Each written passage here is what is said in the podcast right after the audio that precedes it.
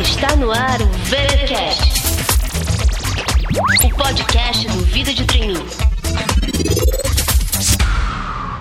Baby, I'm playing on you tonight. Hunt you down, eat you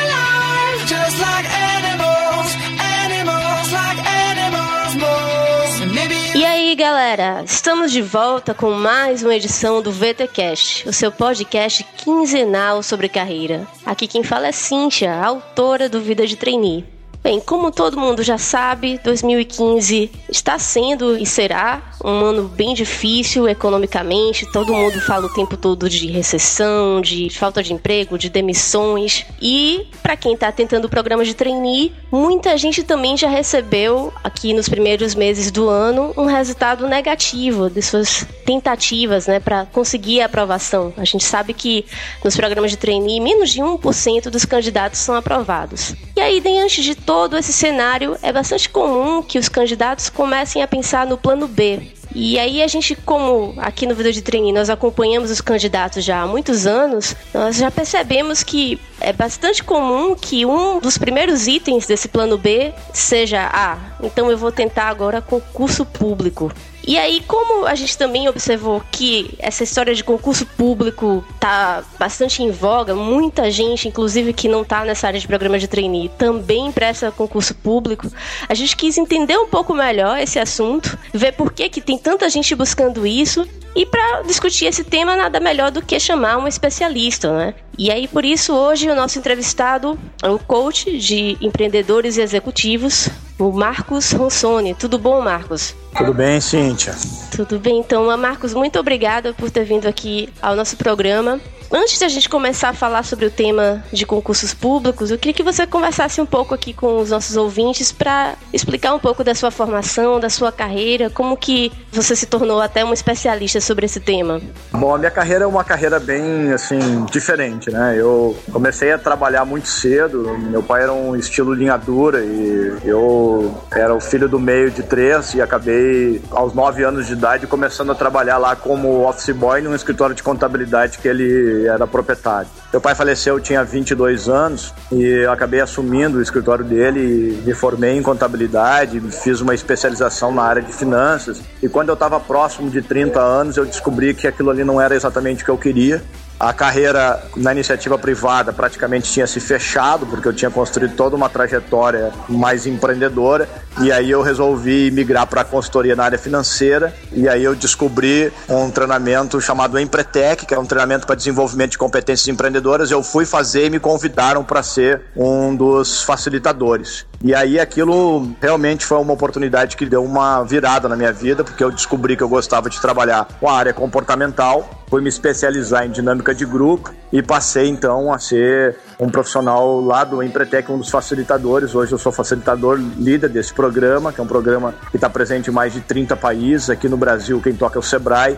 Então já estou há 13 anos trabalhando com isso, mais ou menos umas 15 mil horas de sala de aula em trabalho de desenvolvimento de performance. Aí mais recentemente, em 2008, resolvi fazer uma formação em coaching, montei a Sociedade Brasileira de Desenvolvimento Comportamental, onde a gente começou a levar um pouco desses conhecimentos do empreendedorismo para trabalhar o que nós chamamos de empreendedorismo corporativo, que era conseguir pensar como fazer com que as pessoas consigam deixar um legado dentro das organizações.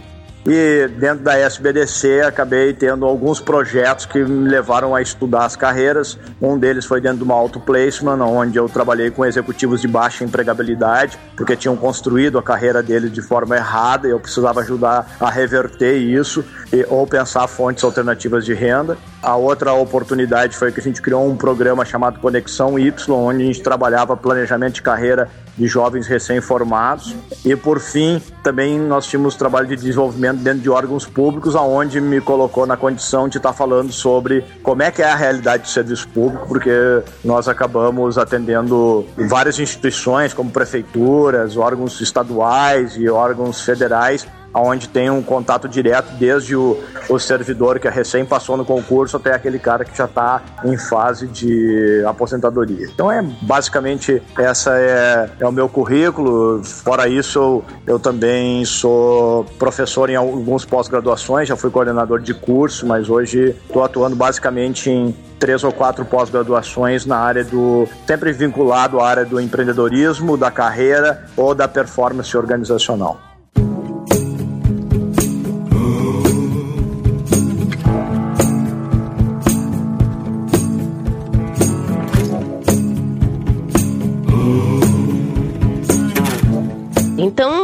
Feitas as devidas apresentações, já para entrar no tema, eu acho que é interessante primeiro a gente discutir por que, que esse tema está tão em voga, né? Por que, que se fala tanto em concurso público hoje? Por que tem tanta gente procurando concurso público?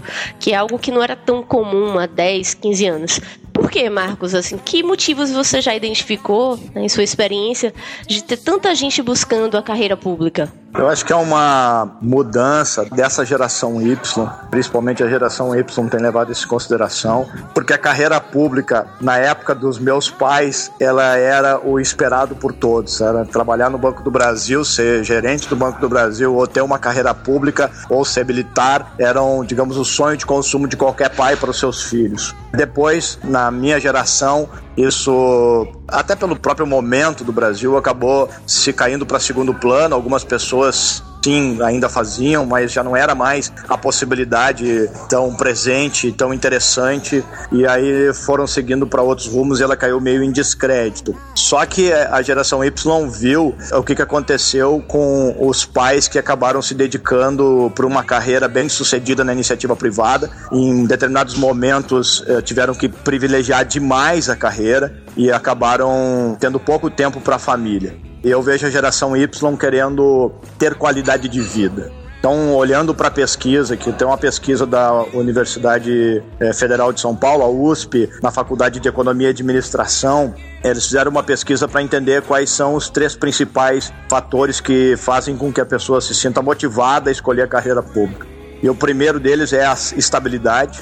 A estabilidade mostra que a, são pessoas que não estão dispostas a correr o risco querem algo mais seguro. A segunda é a qualidade de vida, que daí explica essa questão que eu falei anteriormente eh, da geração Y. O terceiro fator é que a remuneração hoje na iniciativa pública ela em alguns casos é uma remuneração pelo menos boa, digamos não é a melhor do mercado, das melhores das possibilidades é onde eu já consigo ingressar numa remuneração mais elevada. Basicamente, eu entendo que é por isso. Ok, então, Marcos. E como a gente tá, entrou nesse assunto de geração Y, está muito interessada em concursos públicos, e aqui dentro do, do Vida de Trainee, nós temos um outro grupo da geração Y que está muito interessado em programas de trainee, para ter uma carreira super acelerada nas empresas, para se tornarem executivos em poucos anos sempre nos surpreende quando um jovem que até então estava totalmente motivado para entrar na iniciativa privada, crescer rapidamente, se tornar executivo em pouco tempo e de repente ele desiste de tudo isso para seguir uma carreira pública que tem um perfil totalmente diferente, até por ter um crescimento muito mais lento e às vezes praticamente inexistente. Então, eu queria que você comentasse um pouco com a gente. Qual é o perfil mais comum em executivos e empreendedores? E qual é o perfil que vocês identificaram ser também mais comum, mais presente dentro da iniciativa pública. Antes de qualquer coisa, acho que é importante falar que esse momento de consolidação de uma carreira, qualquer que seja, é um momento tenso, porque todo mundo, o jovem sabe que ele tem um time, ele tem uma pressão que é uma pressão da sociedade, ele tem uma pressão que é uma pressão real é a pressão do tempo, ele precisa fazer isso num determinado tempo. E ele também tem a pressão, às vezes, da família e a própria pressão dele, a necessidade que ele tem de recursos e de conseguir se consolidar. Então, muitas vezes, ele, ele tenta uma vez o processo numa carreira na iniciativa privada, a coisa não está andando, ele já migra direto como se fosse a salvação dele. E também, às vezes, diminui um pouco a pressão da família, porque todo mundo sabe que passar em concurso público não é uma coisa fácil. Se ele estiver estudando, ele está fazendo alguma coisa, enquanto se ele não estiver estudando, estiver apenas procurando um trabalho, se preparando para treinar, parece que ele não está fazendo nada. mas realmente os perfis são completamente diferentes. Não me parece fazer muito sentido uma pessoa sair da iniciativa privada para procurar a pública, porque são realidades diferentes, grau de exigência diferentes e exigem habilidades diferentes, perfis diferentes. Eu costumo dizer assim que na iniciativa privada ela exige alguém que esteja disposto a se desafiar a cada dia. Então precisa alguém que esteja disposto a se renovar a cada dia e isso pode motivar e motiva um tanto de pessoas. Por outro lado, na iniciativa pública exige um, um QI elevado, porque não é só querer passar no concurso, você precisa ter uma capacidade de memorização e uma capacidade de cognitiva, pelo menos na média, o ideal é que seja acima da média, mas mais do que isso, depois precisa estar disposto a uma rotina em que você tem menos autonomia, em que você tem menos ascensão, e, e isso exige um, uma característica, uma, um jeito de ser que permita suportar isso com felicidade. Experience.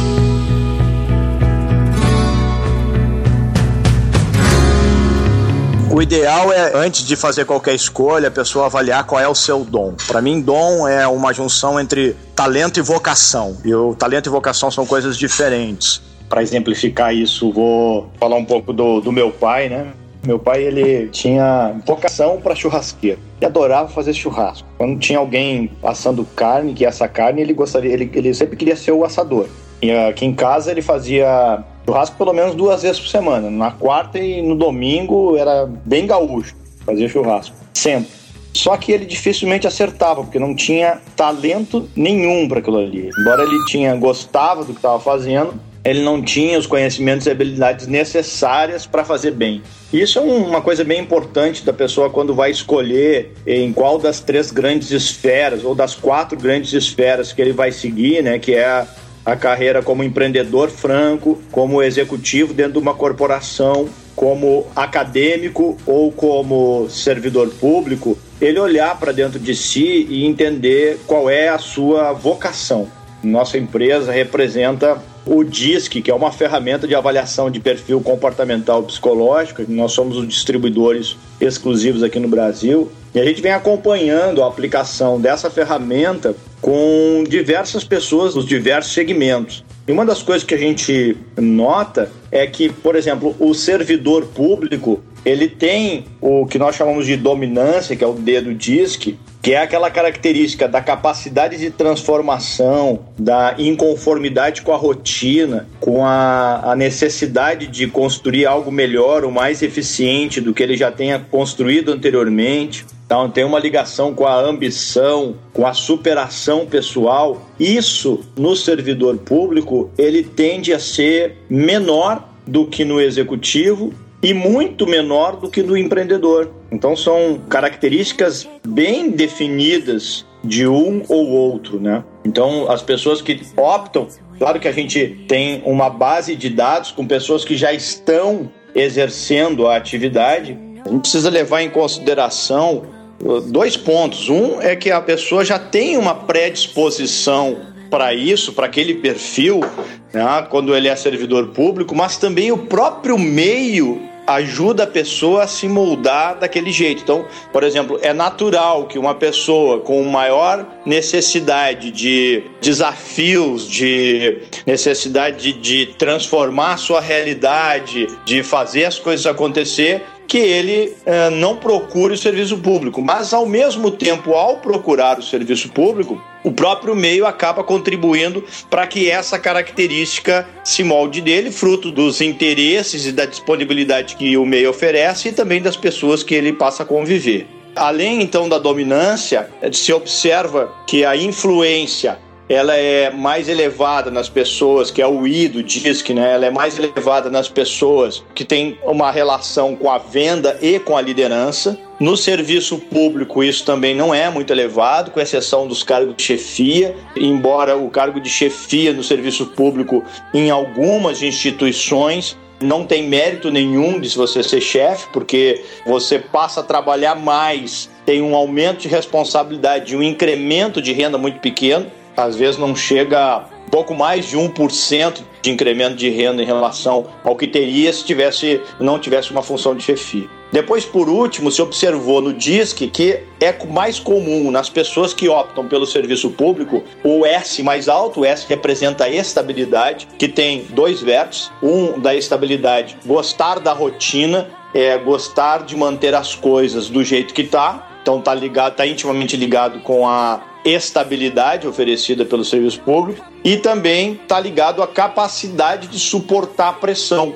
E também, embora as pessoas é, quando escolhem o serviço público, estão muito é, voltadas à melhoria da qualidade de vida. Hoje, a realidade do serviço público, em grande número de instituições, tanto na esfera municipal, estadual e federal, não é mais aquela maravilha que foi há alguns anos atrás, onde você passava num concurso e isso representava simplesmente cumprir o expediente. Hoje há uma redução do, do número de servidores e, e, com essa redução do número de servidores, se tem uma sobrecarga de trabalho em algumas instituições, e isso necessita sim uma pessoa com uma capacidade boa de suportar pressão e de lidar num ambiente de estresse. E também, por último, o C do DISC, ele representa a conformidade que está ligado a procedimentos. E se notou que as pessoas com característica que optam pelos serviços públicos têm um C elevado, têm uma, uma conformidade mais elevada, que são pessoas que gostam de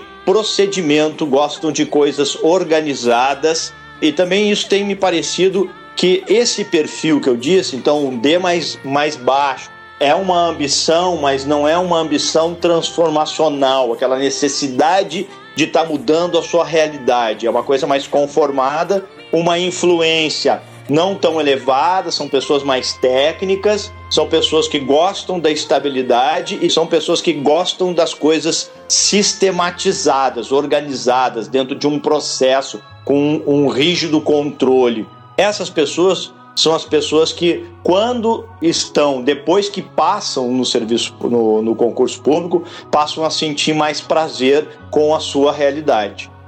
The sea wants to kiss the golden shore. The sunlight warms your skin.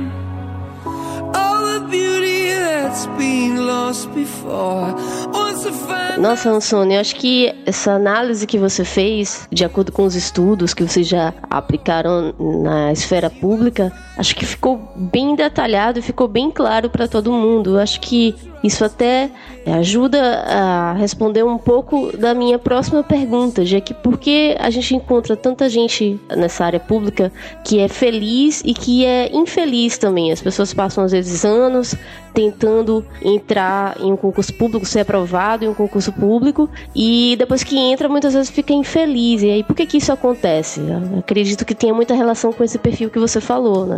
Isso tem muito a ver com, com o dom, né? Tem muito a ver com aquilo que eu estava falando da vocação, do talento, da característica pessoal.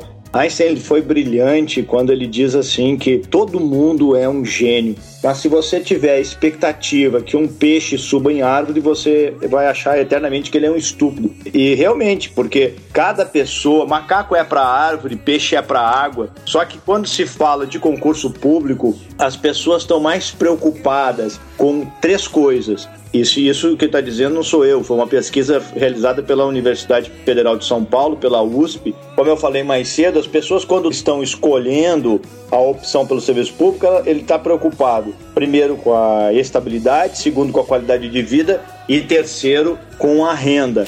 E esses fatores, eles passam a não ser preponderantes quando eles já estão trabalhando então, muita gente faz o concurso público sem pensar que depois que passou no concurso, ele tem que trabalhar. Parece que ao decidir fazer o concurso público, o único objetivo de vida que ele tem é passar no concurso, como se no dia seguinte a passar de concurso nada mais eh, fosse necessário.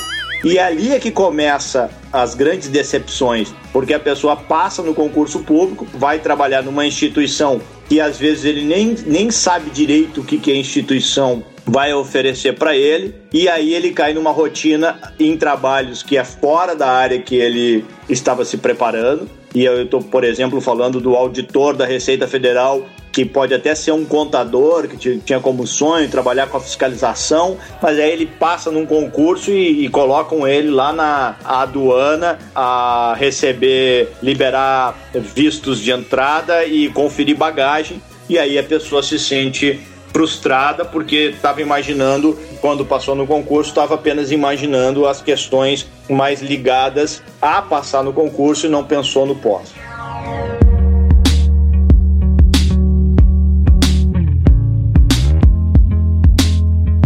Eu acho que quando a pessoa não tem o um perfil, ela fica presa à estabilidade de ter passado. É uma decisão muito difícil depois que você passou num concurso e que às vezes levou anos para chegar naquele lugar, abrir mão e aí fica naquela função sofrendo até por falta de opção, porque a essa altura, se você resolver voltar ao mercado executivo, nem sempre isso é possível no patamar que gostaria. Aí você fica ali sofrendo anos a fio e trazendo infelicidade para todas as dimensões da vida, porque daí não tem muito o que fazer, né? Eu conheci uma pessoa que era uma funcionária pública federal em que ela teve síndrome de pânico porque ela me contando que ela cada vez que ela entrava no, no ônibus, no transporte coletivo para ir para o trabalho, ela assim sentia como se estivesse indo para um sofrimento, para uma situação indesejada e aquilo foi causando um estresse até o momento que ela já não conseguia mais ficar dentro do ônibus. Ela teve que pedir uma licença, ficou quase seis meses afastada e depois acabou indo morar no litoral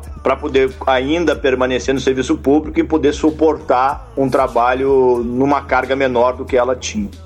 Nossa, realmente isso é, é um fator a se pensar para quem está pensando em fazer concurso público. Né? Como a gente vem discutindo aqui, acho que é isso, né? Não é para todo mundo.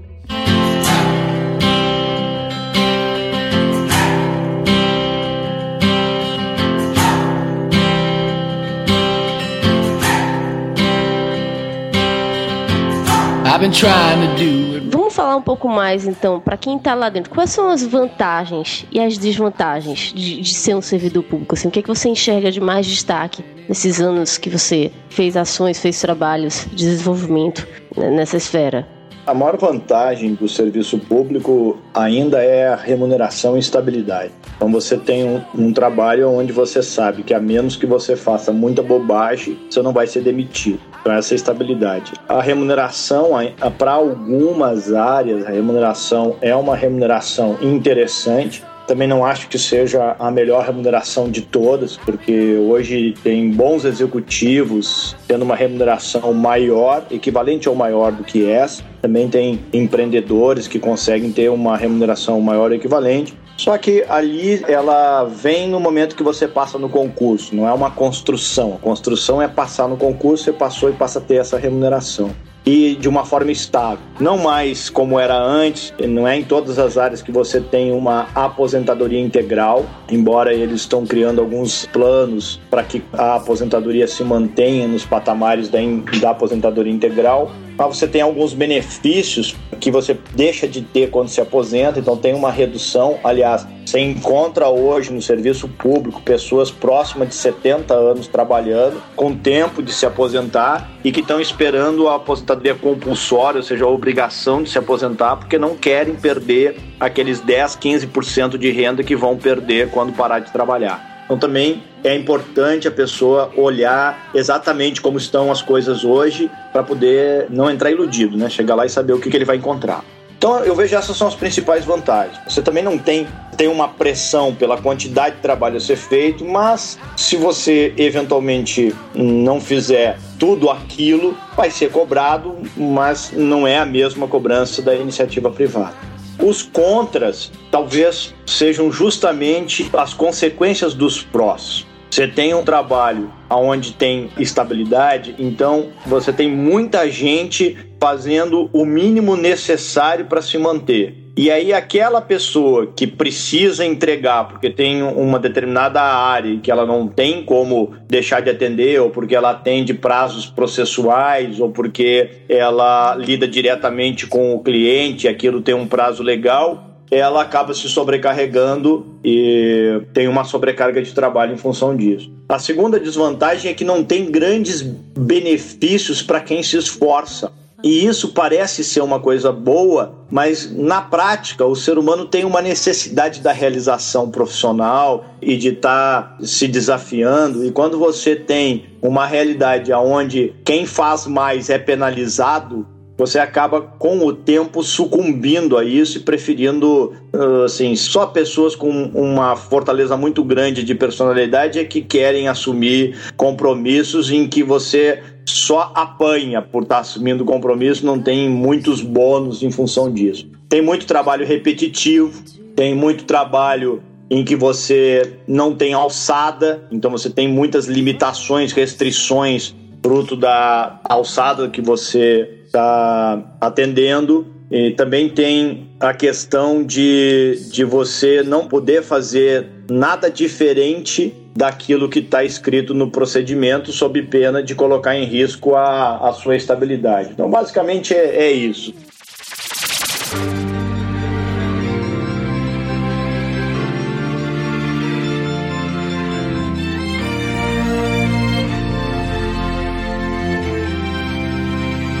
Digamos que a iniciativa pública é exatamente o contraponto do empreendedorismo. Você pensar nós tivéssemos que fazer uma escala de empreendedorismo, nós temos o empreendedor franco, que é a pessoa lá na ponta que montou o seu negócio do nada. Esse pode fazer as coisas exatamente como ele quer, cheio de desafios, também cheio de riscos, cheios de, de possibilidades, mas também com muitas responsabilidades. No nível abaixo deles, nós teríamos os, os empreendedores de franquias, né, de negócios já existentes, onde ele tem também um grau de empreendedorismo e de liberdade alto, mas tem que obedecer a regras da franquia. No nível mais abaixo, nós temos os executivos, que eu chamo dos empreendedores corporativos, são as pessoas que estão construindo as suas carreiras e, fruto da construção das suas carreiras, têm alguma liberdade, mas também tem muito mais gabarito, os passos são muito mais programados, as coisas precisam ser feitas de um jeito mais formal para poder fazer a construção que promova uma carreira bem sucedida, mas também é um mundo cheio de possibilidades,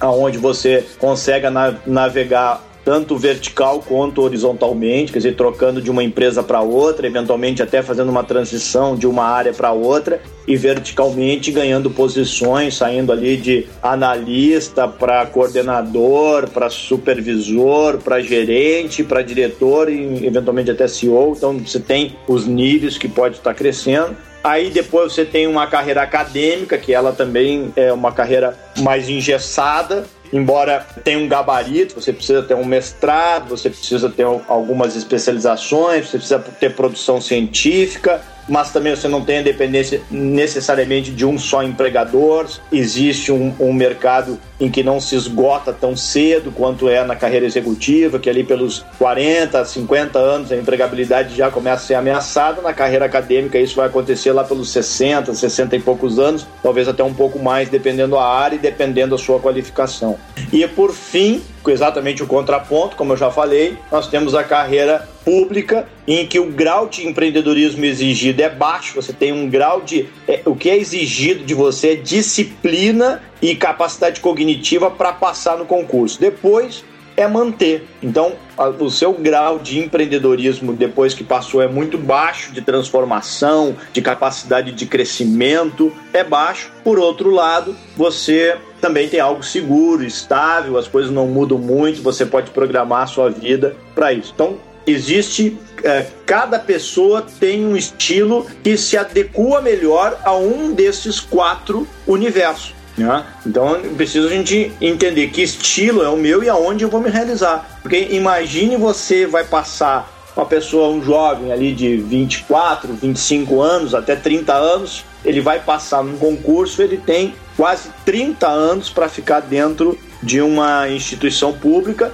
Se ele escolher a carreira acadêmica também, quase 30 ou mais anos para ficar dentro de uma carreira acadêmica e assim nas outras. Então é importante olhar antes de qual é o segmento, qual desses quatro, essas quatro áreas em que ele vai se dedicar e que ele vai se sentir feliz em estar trabalhando.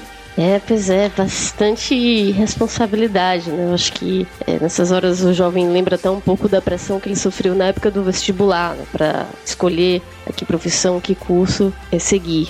é a mesma pressão. Eu fui sócio de um pré-vestibular e nós trabalhávamos muito com, com os cursos de maior pontuação, medicina, direito, psicologia, basicamente medicina, mas também direito, psicologia, odonto. E nós víamos, nós tínhamos o terceirão lá também, e nós víamos o jovem do terceirão. Alguns eles empurravam a decisão mais próximo do dia do vestibular, e a gente começou a sondar para investigar quais eram os fatores que faziam com que o jovem deixasse essa decisão para a última hora. E a gente descobriu que o principal fator era que no momento que ele decidia por um curso difícil, que era o que ele realmente queria, ele tinha receio de não conseguir. Então acabava muitas vezes optando por um curso menos difícil para que ele pudesse, digamos, se livrar daquela responsabilidade. E eu, e eu, vejo que isso acontece também quando a pessoa não passa num processo de seleção de trainee. Às vezes a escolha da carreira pública não é por dom,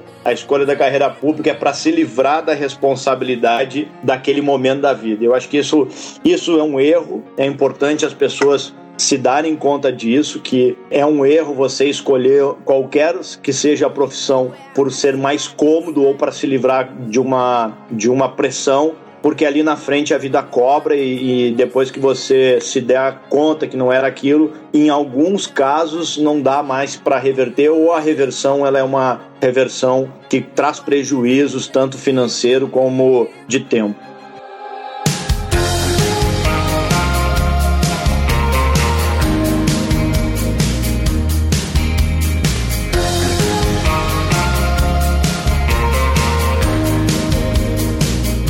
Rossoni, já que a gente entrou nesse assunto, ainda fazendo esse paralelo com essa fase de vestibular e tudo mais, é, hoje é até, de certa forma, comum que o jovem inicie algum curso, seja de direito, engenharia, e depois de um ou dois anos perceba que não é bem aquilo que ele quer, e aí ele muda a formação dele, faz vestibular novamente e entra em um novo curso. E atualmente, antes isso era uma grande decisão, atualmente é como se não tivesse tantas consequências. E aí, de repente, pode ser que muita gente acha que pode entrar na carreira pública e depois de alguns anos perceber que não era bem isso que queria e aí querer voltar para a iniciativa privada. Né? Como você já comentou ao longo dessa entrevista, isso não é uma coisa tão simples assim, não. E aí eu queria que você comentasse um pouco sobre isso, assim, qual é a dificuldade que existe de alguém que já está na carreira pública e quer voltar para a privada? Assim, que tipo de desafios e dificuldades ela precisa enfrentar? Acho que o primeiro desafio é o preconceito, porque quando você passou por uma carreira pública e vai procurar emprego na iniciativa privada, aquilo consta no seu currículo e as empresas elas têm preconceito por pessoas que trabalhavam na iniciativa pública porque a exigência e o perfil da iniciativa pública é completamente diferente da iniciativa privada. Então, primeiro preconceito, tá, já existe um preconceito para quem teve uma carreira empreendedora em alguns casos, porque nota-se que as pessoas que escolheram a carreira empreendedora escolheram porque gostam de liberdade, são mais ousadas, não gostam gostam muito de, das coisas estruturadas e engessadas, e a mesma coisa, e o contraponto disso é quem escolheu a pública, ele gosta disso em excesso. E como a gente está, quando está falando da carreira executiva no nível intermediário, há o preconceito. Esse é o primeiro ponto. O segundo é que também o time das coisas acontecerem. Vamos pensar o seguinte: você se formou cedo, aos 19 anos, 20 anos, Aí foi fazer lá uma especialização, paralelo a isso começou a estudar para o concurso, passou no concurso muito cedo, 23 anos de idade, ficou lá mais três anos e aí descobriu que não era isso. Levou três anos para tomar essa decisão, embora já sabia que não era isso desde o primeiro mês, mas por conta da estabilidade, da remuneração e de outros fatores, você resolveu ficar mais um pouco. Quando decidiu sair, tinha 26 anos. Você perdeu algumas portas elas já começam a se fechar, até porque quando você volta para o mercado executivo, a primeira coisa é qual é a sua experiência? Qual é a área em que você vai estar atuando? Qual é a área em que você é especialista? E aí, se, digamos assim, se foi cedo desse jeito, uh, provavelmente tem pouca experiência em alguma área, não é especialista em nada, e a única experiência que ele tem é a experiência com estudo e com a carreira pública. Se ele levou mais tempo para fazer isso, ele tem mais idade e aí já começa os processos de trainee não tão mais abertos para que ele engaje. Aí as opções de entrar são opções já diretamente como um executivo ou em empresas menores. E aí, como executivo, a primeira pergunta é qual é a sua experiência. E aí a pessoa às vezes não construiu uma carreira sistematizada, né? Ela, se ela foi para o serviço público, por menos que ela tenha ficado lá, ela teve um tempo que ela ficou estudando e depois teve o tempo que ela permaneceu lá e que desviou o foco da carreira privada. Então o gabarito para ser executivo ele fica muito comprometido muito provavelmente as melhores oportunidades vão ser perdidas. Aí, normalmente, para esse sempre sobra uma carreira mais como empreendedor. Mas mesmo aí eu fico pensando se uma pessoa que escolheu a carreira menos empreendedora de todas, que é a do servidor público, se ele seria feliz tendo um negócio próprio ou, ou sendo um autônomo, né? Também acaba não sendo a opção, é o que pode e o que sobra para fazer. Então, escolher errado para a carreira pública pode representar ali na frente você ou suportar uma vida não agradável no serviço público ou ainda ter que se submeter a um outro tipo de trabalho na iniciativa privada ou como empreendedor que não é exatamente o que você gostaria. Por fim, daria para dizer que uma escolha errada pode ali na frente significar que você está tendo que no fim escolher algo que não vai lhe realizar profissionalmente. Então acho que é uma escolha muito delicada. Embora eu sou contador de formação e, e hoje trabalho com carreira, com desenvolvimento comportamental, tive a felicidade de conseguir fazer essa transição. Eu vejo que foi hoje olhando para trás foi muito arriscada e que cada vez está mais difícil fazer isso pela carreira executiva. Eu consegui fazer isso porque eu fui pela carreira empreendedora.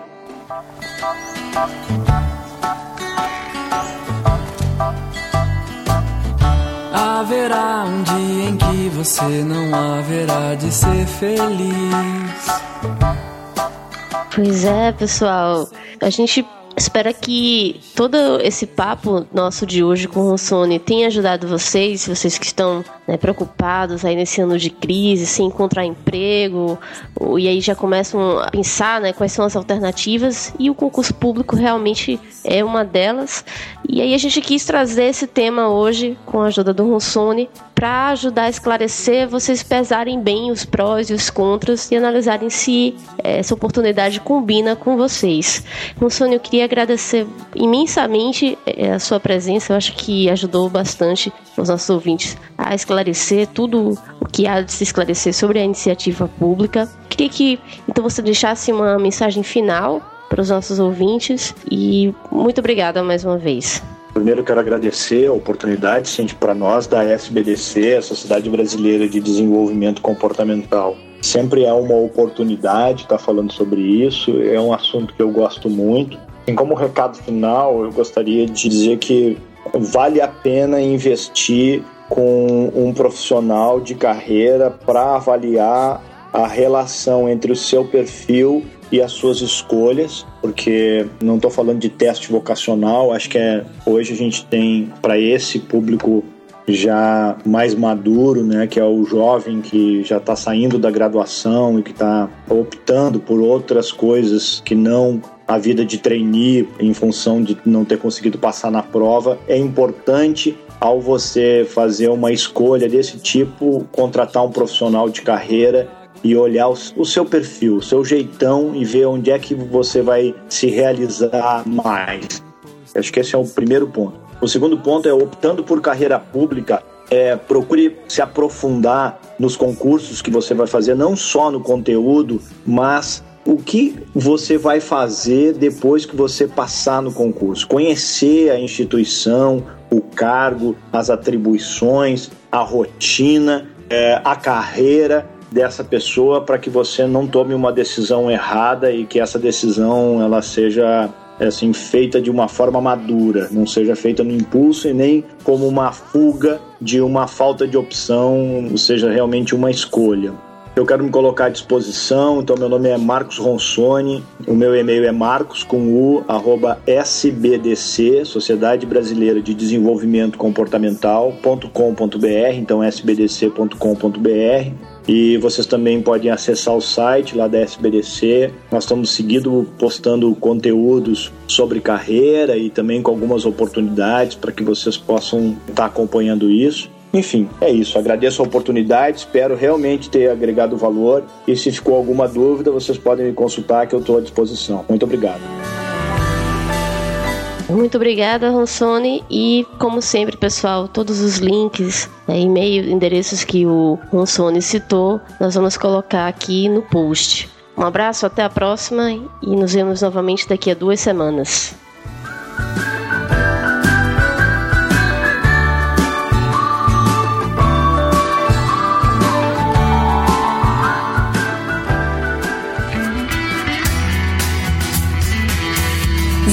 Acabou de ouvir o VTCast.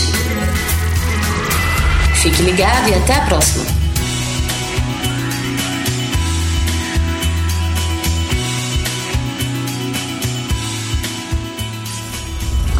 Podcast editado por Léo Marx, em São Marcos Estúdio.